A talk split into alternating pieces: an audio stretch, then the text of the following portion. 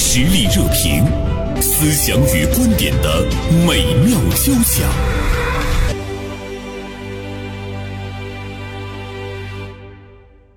有一位作家叫苏小懒，他在乘坐广州至珠海的动车时，他的孩子呢本来是安静的坐着，却被乘务员两次提醒管好孩子。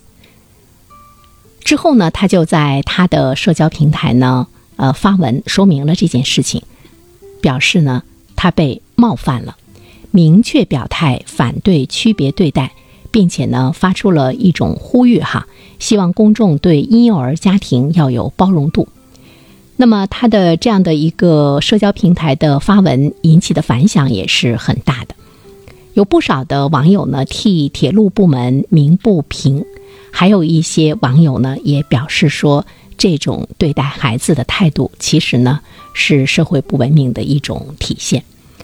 啊，今天《大连晚报》名笔视线的执笔人孙霞就此呢写了一篇文章，题目是《成年人与儿童间的对立是谁煽动起来的》。呃，这是一个非常有挑衅性的 这样的一个标题。孙霞，中午好。嗯，袁生老师中午好，嗯，听众朋友们大家中午好。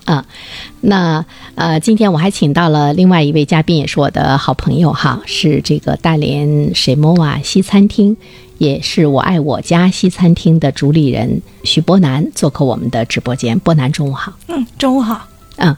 因为博南呢，他本身是经营餐厅的，肯定有妈妈带着孩子到那儿去就餐。 另外，博南还是两个小孩儿的妈妈，呃，一个七岁，一个一个六岁，啊、一个六一岁个，快八岁了。啊，一个快八岁了，所以我觉得无论站在什么样的角色上，他似乎都有很多话要说。 是的，孙夏，我想问你一下哈，如果你是这个作家，被乘务员做这样的一种提醒的话，嗯嗯你是你会是什么反应？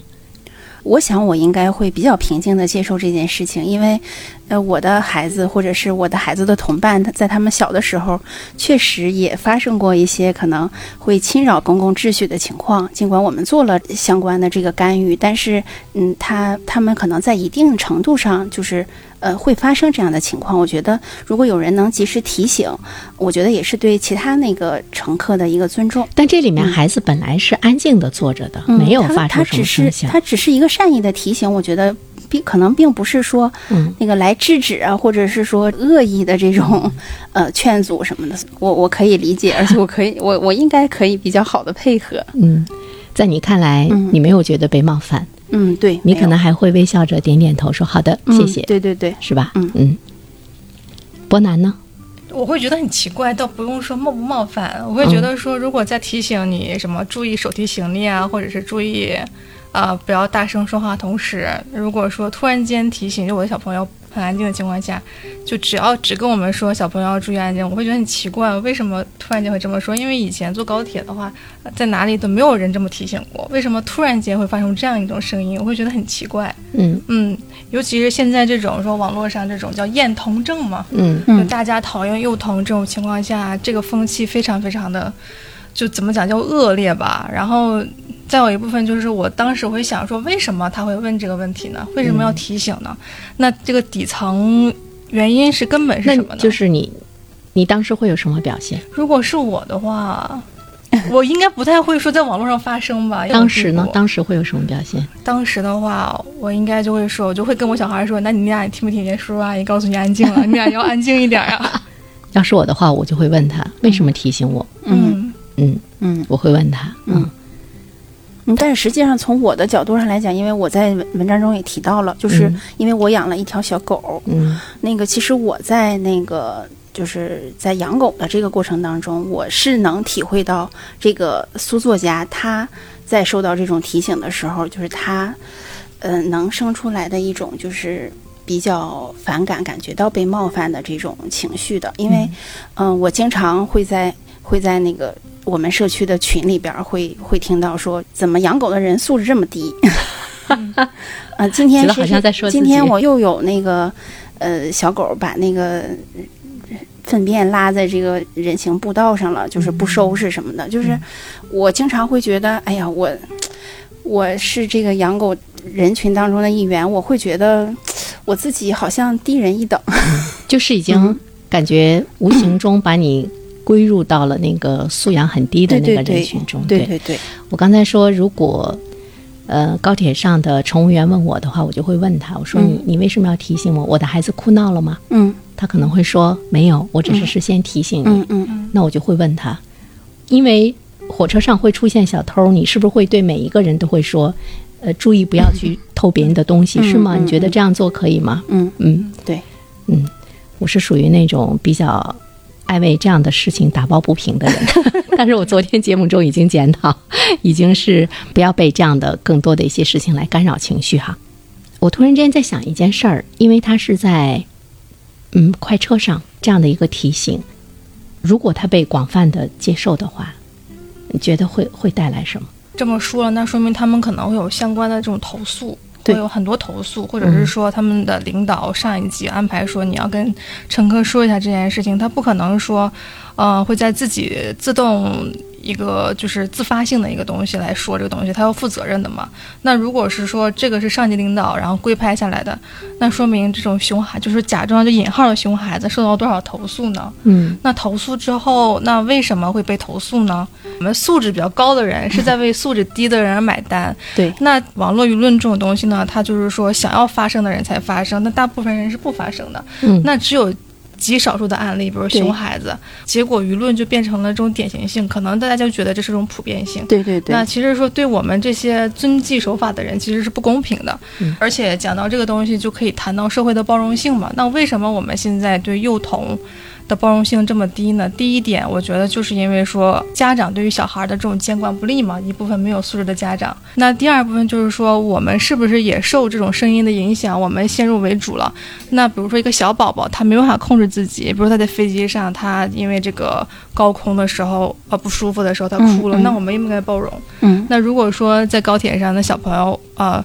他因为某一些原因，就小宝宝，我就是不舒服，我饿了，我哭了，因为小宝宝无法控制的，不是说是你那种嗯可以跟他交流的小孩儿。那这种时候，我们应该怎么面对呢？怎么控制他呢？控制不了，我们都有小孩的人。事实上，我觉得公众对这个东西，它实际上它是有一个分层的一个一个态度的。我记得我很大概十年以前，我有一次坐南航的飞机是晚上回来的，嗯，大概是九点多钟的飞机，大概一个一个多小时飞回大连。那个航班上就有一对夫妇带着一个小孩儿，呃我我不知道他多大，但是他可应该是很小。飞机起飞之后，我估计他可能是会觉得他的耳朵不太舒服，基本上一直哭到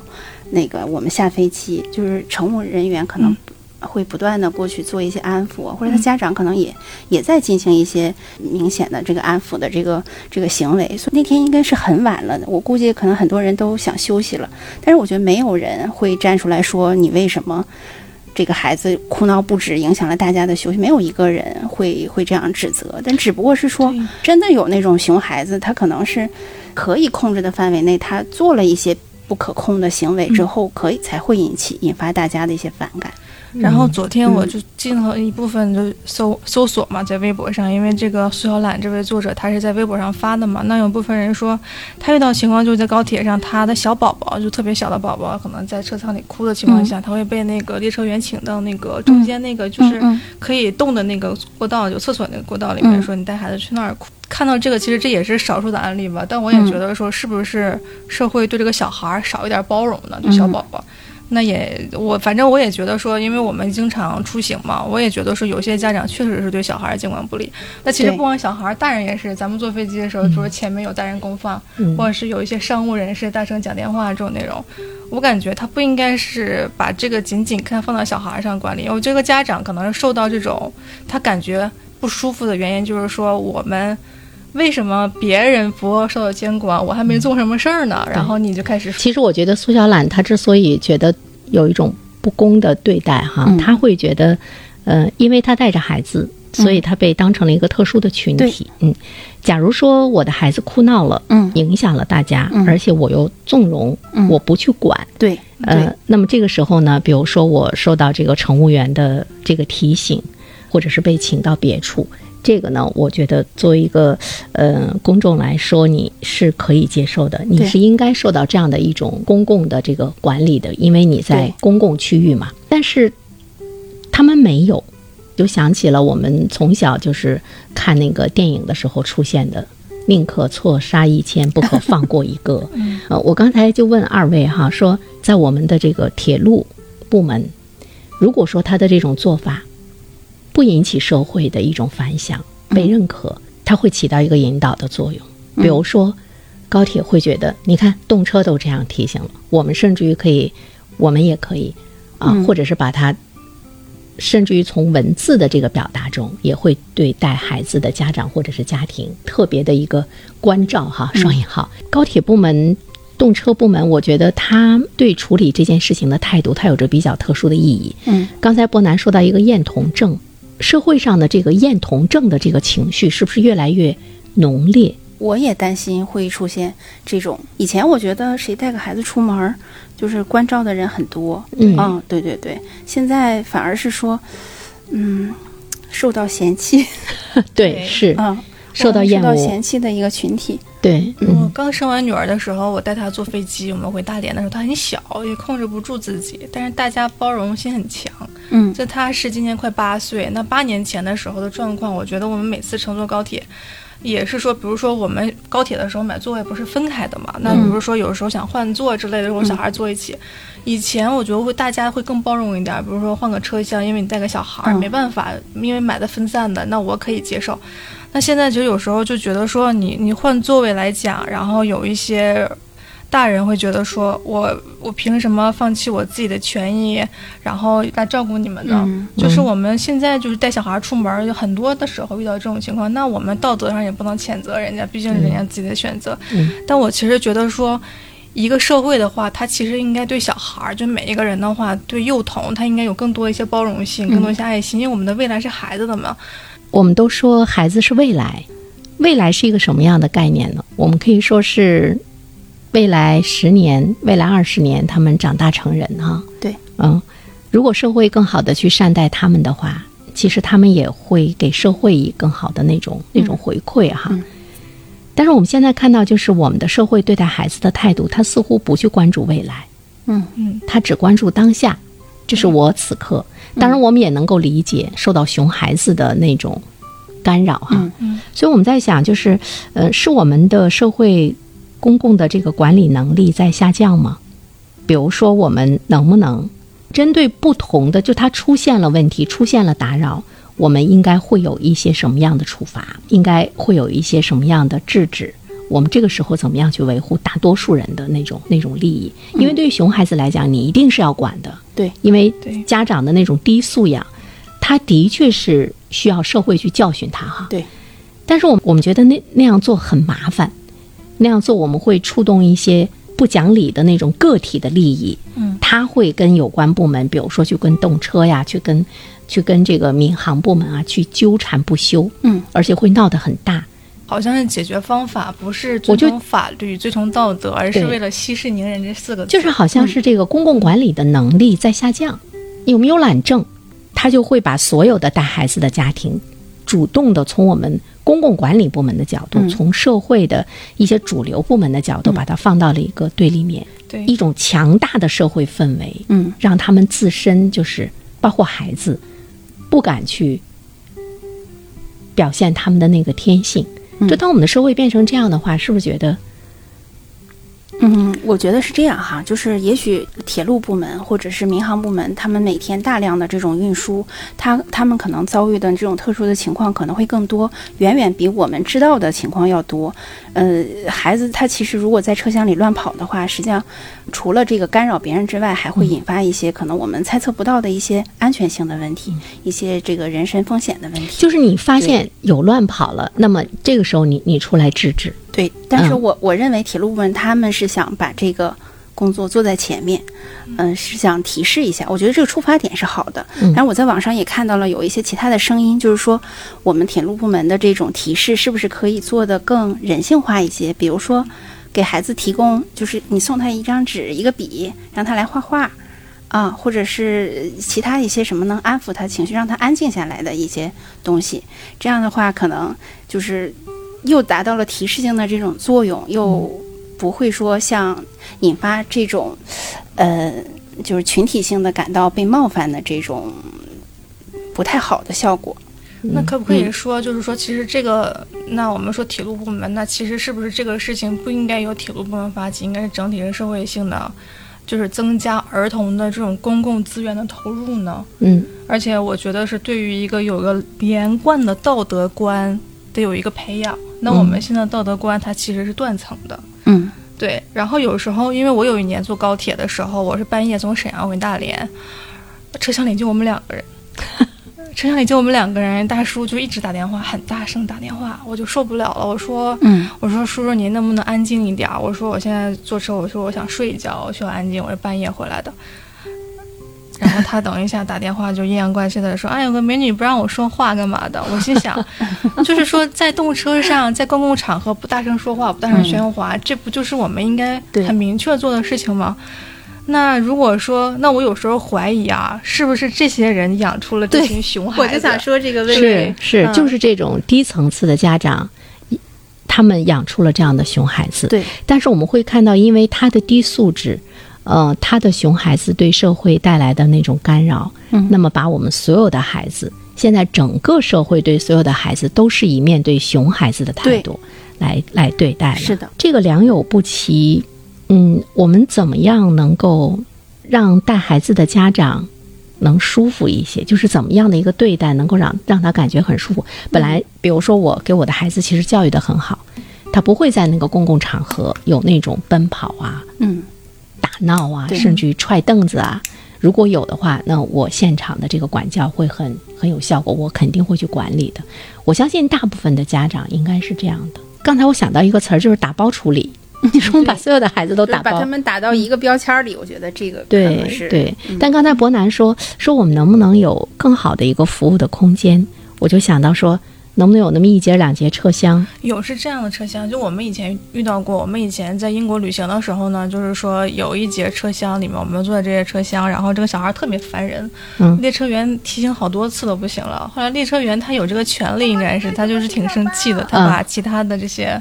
呃，顾客到送到别的车厢里了，这个车厢也就留这个妈妈和这个孩子。啊，对嗯他做的是这件事情，但可能是因为我们人口基数大，然后对我其实觉得说列车员没有这种软性的东西可以去操作，嗯这那种样车厢都是满的。对啊，公共处理上我们应该怎么尤其是处暑理期呢？嗯。是就是道德，应该是对道德上是不是有更多的这种呼吁呢？就是说大家更善意，或者是说所有人大人要给小孩做示范，你也不要在车上脱鞋，也不要在车上打电话嗯，哎呦，那他这个就是整个整个社会文明程度的这个提升，是一个特别漫长的一个过程对，对，似乎有有种无解哈。这样，我们来听一段片花广告之后，我们继续再来聊。社会热点，传媒观察，穿透共识，寻找价值，实力热评，谈笑间，共论天下事。伯南，你的那个西餐厅也应该有家长带孩子吧？有没有那种？因为你你是两层嘛，有没有那种楼上楼下，呃，不停的在跑，完了嗷嗷直叫的 那样的？这个比较常见，但是说我们会提醒说小孩爬栏，我们有栏杆儿嘛，爬栏杆儿很危险嘛。嗯，家长这个时候才会说，那你从那个栏杆儿下来吧。有些孩子在你的那个西餐厅就餐的时候，他的确是打扰到了别人的就餐。那么你跟家长说，有些家长他的确是不管，是吧？这个时候你是不是就觉得特别无奈没？法说，这事儿你不能跟对别人家长说，麻烦你管好自己的小孩儿。嗯呃，对这个事情，如果是我们的服务人员跟家长说的话，我们可能要拿个差评了。嗯嗯哦，对，因为这个事情没法说，而且我觉得大多数怕他家下次不长来了。也不是怕他，就 是他他没有这个意识，说我的小孩儿他这个状态是不对的，嗯他觉得说他这个状态是可以的，他觉得嗯这是小孩儿天性，他要活泼。嗯，但其实活泼和胡闹它是两个概念对。对，对我感觉是家长对于小孩儿过于纵容，就是没有一个标准，就是说没有一个标准说教小孩儿在公共场合怎么办。就好像我们的教育里面，这个挺缺乏的，或者内容挺少的。对，嗯，还有一种情况就是一个孩子，我觉得可相对来说好一些，嗯，然后一群孩子的话，他可能吵闹啊，或者是这个遇到了同啊类，对对对欣喜无比。对对对，这个特别这个这个这个兴奋外化的这种对一一些跑跳什么的，可能就会表现的比较充分。嗯嗯我我我姑娘小的时候，他们一二年级，他们同学的家长基本都是我们小区的邻居，家长也很熟，所以孩子也很熟，我们就一起出去玩儿。反正我们就要找那种就是有户外的那个场地的，嗯，吃完饭之后赶紧给他们放到外边儿去， 对对对对对，这样的话可能就不会太打扰别人，他们自己又可以有一个比较好的一个娱乐的空间。就是如果是去一般的饭店，我们自己都会觉得挺对不起别人的。真的该教育的是家长，该教育的是一些熊家长们。嗯没有坏孩子，只有没有坏家坏孩长。子对对对，真的但你是看刚才伯南他说，即便是孩子那么闹，他们也不会去跟家长说，嗯因为怕被差评。对，上网之后呢，大家一看差评，不知道什么原因，是的它会影响到生意嗯啊、对，我们会出于不同的那个那个利益的角度，相对比来说，你看这个苏小懒她乘坐的这个动车，嗯这个乘务员他就不怕被差评。嗯，这个应该是他们铁路系统统一要 求的。的这个统一要求，他也不怕被差评，因为他有权利， 因为他是垄断的，对，他有权利。因为那个伯南的西餐厅差评了，我我我们们有可以到选别的西西餐 厅，你高是铁在被选择对，但是但是嗯高有铁选动车广州到珠海你就只有坐我，所以我不怕你怎么怎么样，让人觉得有点难过的是什么呢？就是说你有你管不了讲电话大人，大人喧哗的大人，拖鞋的大人，然后你嗯提前来提醒小孩儿。那如果说他可以做到一视同仁的情况下，他见到那种商务人士啊，咱们打引号商务人嗯士、拿着电话已经开始预讲的时候，说人家先生你不要讲电话。那这个时候呢，这位先生会怎么表现？值得期许一下。嗯嗯。他会不会另外的话呢，发表就一个是这样的文章就是你看这个苏小懒，她是一位女性，带着孩子，她又被两次的提醒。如果是一个爸爸呢？是一个爸爸嗯呢，是一个很像我老公那种虎背熊腰的爸爸呢，他敢说 吗？那他敢不敢说呢？嗯应该也会赶吧，可能也会敢，毕竟带嗯，因为小孩他的时候他有这一个点提醒，我我后来查了，他应该是一种普遍性的，不是说嗯他对所有带对对孩子对的人对都对会有对提醒嗯嗯啊、对那么这个熊孩子的爸爸妈妈被提醒了有用吗？当即可能就也也撒泼了吧，有一些，嗯，那或者是事后或者当作耳旁风嗯给动作啊，当做耳旁风，孩子有可该能嗯该怎么样也怎么样，我根本就不听你的这个提醒。对，其实他的提醒在某种程度上来讲是没有多大用处的，嗯但是他又伤害了大多数的文明的家长和文明的孩子。嗯我感觉他应该有一个明文的规定，人应该受到怎么样的惩罚，他是可以有这种辅警啊，或者是有相关权益的那嗯个介入嘛，比如说我们有一些惩罚，你的孩子在到处奔跑，嗯，或者是你吵闹到了大一年家，内不能再你坐不动车管了，，对，对，因为它是实名制嘛，嗯，那我就是可以给你信用，你不能再坐动车了。你在坐坐动车的时候，这个票价我要上浮多少多少。或者是说我可以把你转移到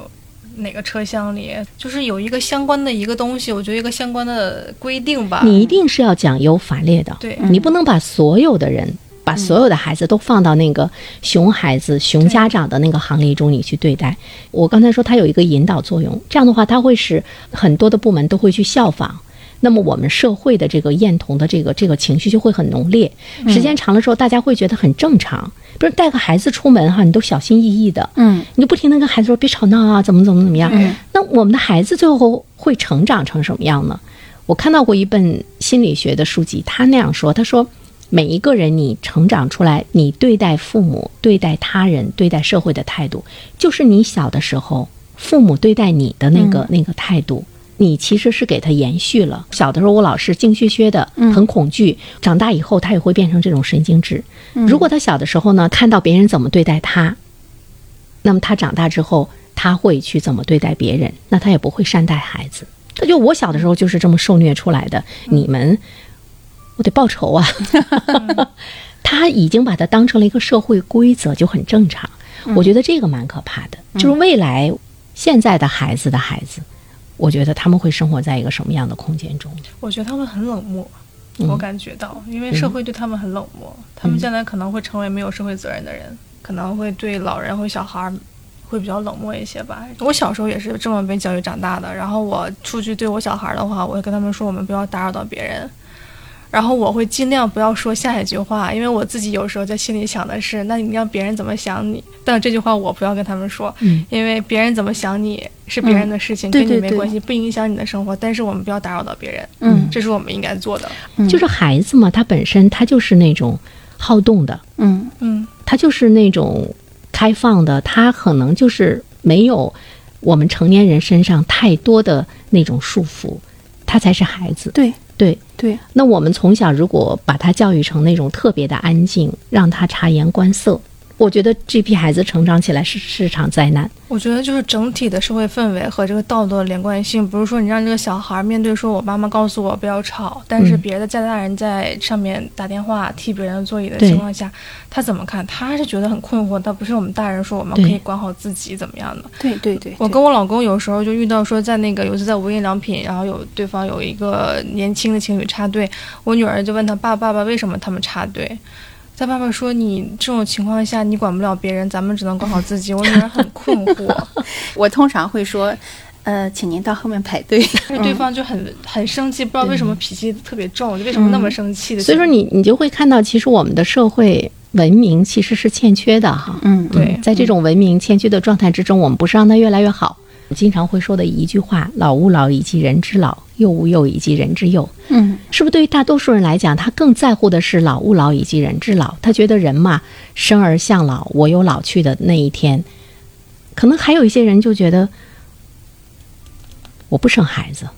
嗯我没有孩子，嗯，我很少去想说，我今天不善待儿童，未来我的孩子也会被社会不善待。他不去想这个的时候，我觉得是蛮可怕的。对，我对觉得主要是我们文明不够，文明程度不够，主要是还是说，嗯，整体社会氛围。你说，嗯如果在一个整体社会，他如果小一个小孩儿，他生下来在一个氛围环境，大家都很懂礼貌，我在乎社会规则，我在乎这些东西的情况下，他不会产生这种状况。嗯这种状况是少，非常少的，我可能是另类的存在。但现在咱们可能说是大部分人可能觉得说一个一个比较文明优雅的小孩儿是一个另类的存在，那大家可能会认为说熊孩子是一种普遍性。嗯，那这种时候就是是不是我们的社会出什么问题了呢？就总体的这种舆论环境出什么问题了呢？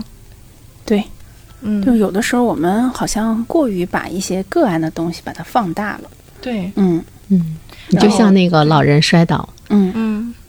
对吧？对对对对，南京的那样的一个一个事例，嗯事后证明可能未必那是全部的真实的状况，对那马上在社会上蔓延，看到老人摔倒，大家不敢去扶。我先拍张照片啊，你看啊，是你自己先摔倒的，完了、嗯我再扶起来。其实他也错过了很多去拯救老人的最好的那种时机。嗯完了，我们对嗯真的是看到了一些一些冷漠，就是要把要把这种社会的冷漠给它挽回来，其实要用好大的一股力量。嗯整体的宣扬的氛围不是说以这种优绩主义，你有多少钱来成功的标准来要求这个所有人成功，而是换一种方式能能让大家的道德准则更高。像我们以前选择，比如说选贤举能嘛，不是说这个人有多有钱、或者怎么样的，嗯他能当贤，他是贤者，贤者是有道德的。对，那我们是不是应该对于大家的道德教育更加提升呢？是不是嗯应该这样呢？就是嗯说能够有一种对未来、对小孩儿、对我们整体大家的生活环境能造成一部分的嗯提升呢，而不是说我们把大家放在两个对立面儿，一部分是小孩儿，嗯对嗯另外一部分是我们大人。其实这种感觉有点像有点欺负人的 感觉，熊孩子他不懂，对 你得教育大人。是嗯。那从比较现实的问题来讲，伯南，在你的餐厅，那些吵闹的孩子会影响到其他客人吗？会影响到其他客人对你的这个店的选择吗？哦，像我们有时候做亲子活动嘛，亲子活动如果说比较吵的时候，我会放在不营业的时间。对，基本上就是说尽量回避一下这种事情。但其实真的会发现说，我们的道德是不连贯性的，就真的是这样。家家嗯长对于小孩的约束，就是让我觉得很奇怪。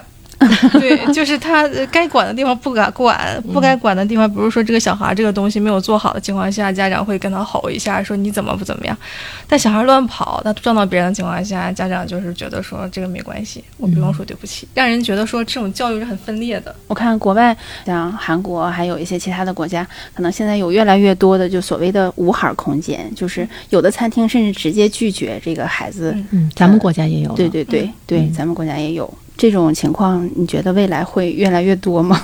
这个我觉得中国应该不会吧，会受到这种舆论的影响，它会怎么样？但如果说我觉得在一些对儿童、幼儿更友好的国家，它可能会相应的做一些更多的儿童就适合儿童的餐厅。我有一部分餐厅可能大人不可、大大人可以去，小孩不可以去，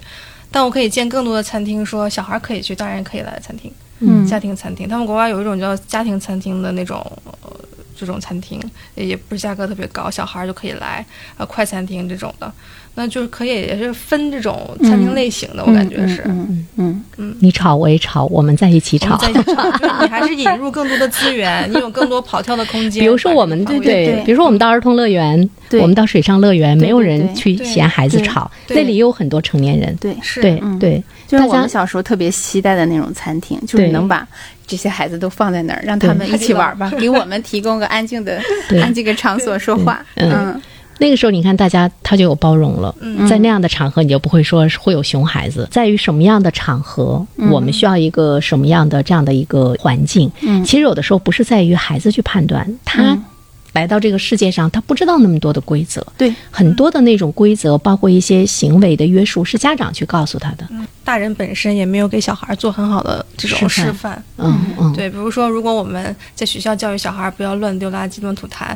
小孩一出校门看见个大爷吐痰，看见个阿姨扔垃圾，嗯他们怎么想，其实就很分裂的一个状态。对嗯对对我们受到的教育和我们真正处在这个环境是不一样的。包括我们过马路，我们都跟孩子讲不要横穿马路。但是我们会看到很多的老人去接孩子，放学的时候拉着孩子在马路上乱跑，嗯孩子他就在学校中受到的那个教育就一下子就崩溃了。就是分裂嗯的对状态。它其实你暂时看不出什么，但其实就是说这个东西就会导致他的道德观的不连贯。就是我们成年人的这个行为和不文明，其实你你会导致这个社会的那个文明倒退，嗯或者是他他前进的会是特别特别的缓慢。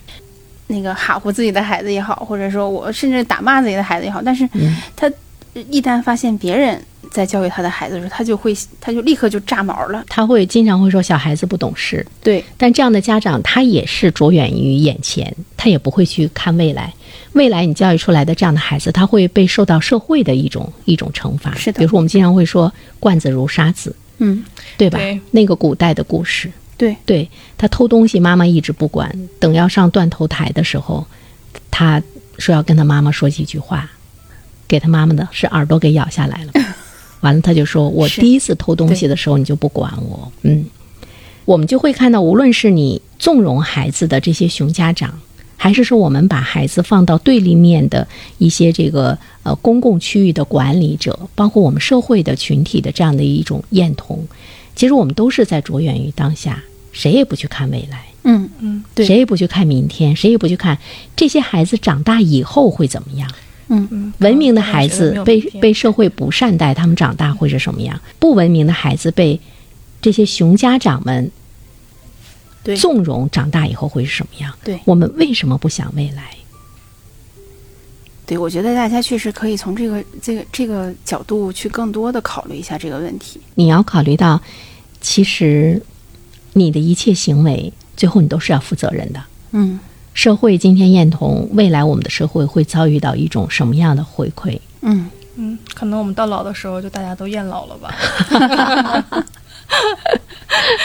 你今 希望不要如此。你今天纵容孩子，未来你的孩子会长成什么样子？嗯要不然的话，尤尤其是大家看不惯的时候，会说社会会教训他。对你，你孩子当时那样，就是应该扇他一巴掌的时候，你不扇，这时候会有人给你的孩子一巴掌。嗯，对，嗯，让社会教训他们吧。但是我们还是不能以恶制恶哈。嗯，我们不能说因为有那样的一个熊孩子、熊家长们存在，我们就以那种厌童的一种情绪来面对社会上所有的孩子对。，对，那我们的这种行为是不是也是一种恶行，也是一种不文明呢？从某个角度上来说，应该是这样的。我们还是不应该受到太多的这种个案的这种影响、呃影响，这种情绪，可能对有的时候真的是一种情绪，嗯对，嗯这，个情绪无法发泄，然后这段时间这个舆论起来了，我们就发泄一下。然后下一段舆论起来了，我们再用别的发泄一下。其实大多数人对这个东西，我觉得容忍度还是可以的。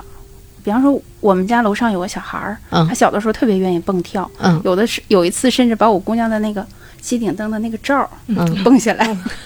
幸亏他不在屋里头。然后我姑娘特别生气，当时我就听见他妈在楼上喊，就是特别大声的嗯喊：“别蹦啦，楼下怎么办？”就他妈妈的这一句话，就是立刻就化解了我的对愤怒。对嗯，真的是这样。你会表达一份同情。嗯，嗯所以在这里面，就是对于儿童的那种照料，它到底是家庭跟个体的责任，还是公共义务的部分？比如说你厌童的现象，其实你就把你公共义务承担的那个，你你给它分解到了家庭和个体了。嗯，我们整个社会都是应该要善待孩子的对。嗯嗯这个是我们的一种公共的一种义务哈。另外，呃，我在准备这期节目的时候，我看到一个例子特别好玩儿，说什么呢？他说，孩子的哭闹对于我们社会来讲，可能是另外的一种感受。嗯他说他曾经跟朋友一起去旅行，北欧的火车总是安静、空荡、清洁，嗯或许是世界上最文明的地 方。突然，前排一个小孩儿哭着醒了过来，北欧的朋友说：“天，这节车厢终于活了过来。” 对。嗯哭闹是生命哈、如果我们把它当做一种生命力，把它当做一种社会的热烈的话，嗯我们其实也可以有一份容忍。我也比较同意波南说到的，其实我们今天可能有太多的情绪需要发泄，嗯所以呢，我们会把任何一件比较极端的个例的一些事件，当成我们情绪的一种承载。可能你发泄的不是对这件事儿，嗯，对，你可对能是你内心的一种是。想想是不是内心对社会不满的？对，呃，但是我们怎么样让自己公正的对待这个社会？我们在寻找一个出路和答案，似乎又是没有出路和答案。做好我们自己吧，嗯，管好我们的孩子。对，嗯。但是如果我们被提醒要管好孩子，我们的孩子没事儿的时候，我们还是要表示一下嗯被冒犯了。嗯，对，对对。好嘞，再见。嗯，再见。再见。